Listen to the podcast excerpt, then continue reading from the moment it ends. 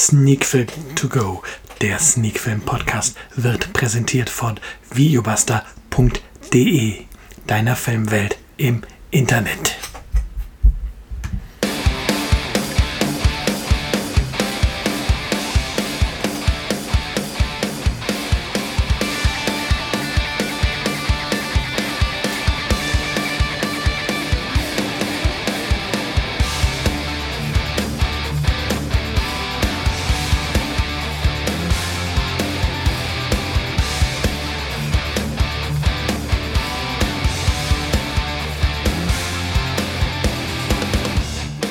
Ein neuer Sneakfilm Podcast ist da und heute wieder mal mit einer Folge aus der Rubrik in Serie und wir besprechen die Serie bzw. die erste Staffel einer Serie und zwar Hidden Agenda.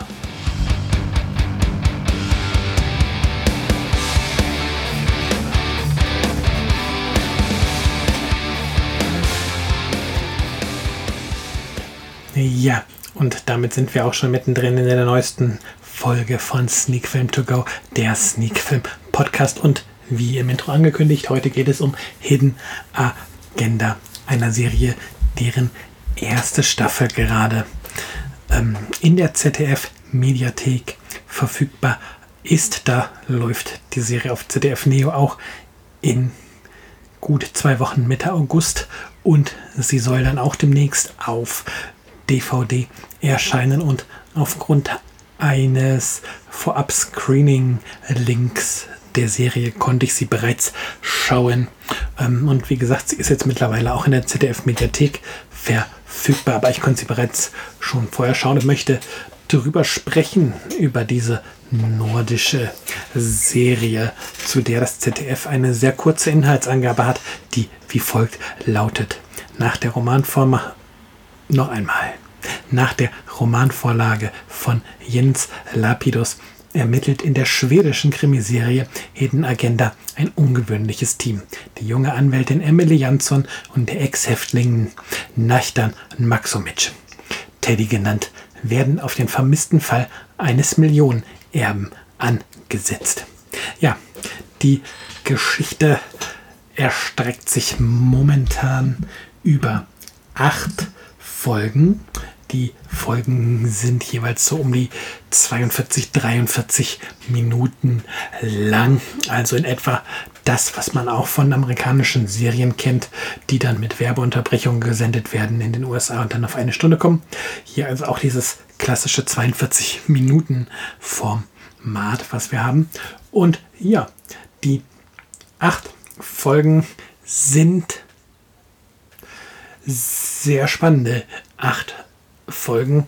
Die Geschichte entwickelt sich über die Folgen hinweg und arbeitet immer mehr auf den finalen Staffelhöhepunkt, auf das Season-Finale hin und schlägt zwischendrin immer wieder sehr ruhige Töne an. Es gibt wenige Szenen, in denen richtig Action ist. Viel, was bei Hidden Agenda passiert, passiert auf der Dialogebene und passiert einfach zwischen den oder basiert auf den Spannungen, die zwischen den Protagonisten entstehen. Hidden Agenda ist dabei eine Serie, bei der man eigentlich gar nicht so viel über den Inhalt, Inhalt erzählen darf.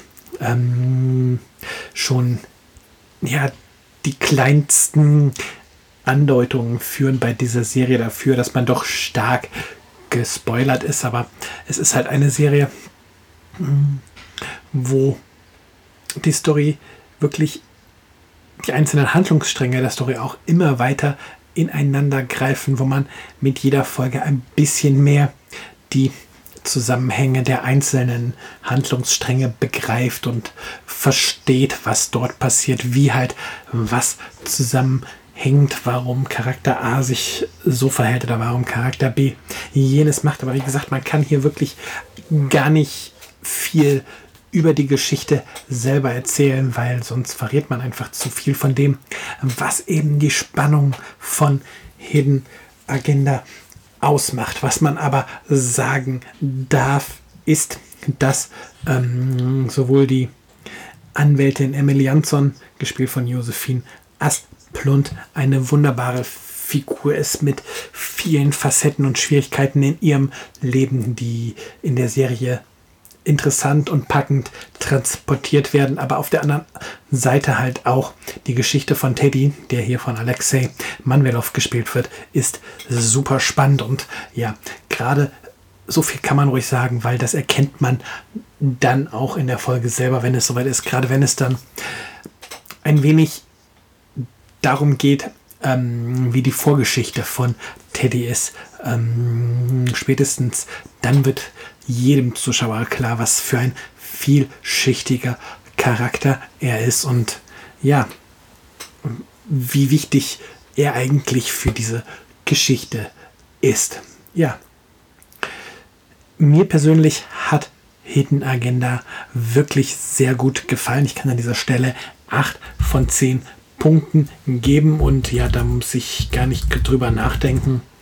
Ähm, es gibt wenig, was ich kritisieren möchte. Es gibt so ein, zwei Szenen, ähm, die spielen im Umfeld um die Geschichte von Teddy, ähm, die mir dann ein bisschen zu konstruiert gewirkt haben, aber da das Gesamtkonzept eigentlich stimmt, kann man da oder kann ich da zumindest ein wenig drüber hinweg blicken, aber deswegen reicht es auf jeden Fall nicht zu einer Wertung von 9 oder 10 Punkten.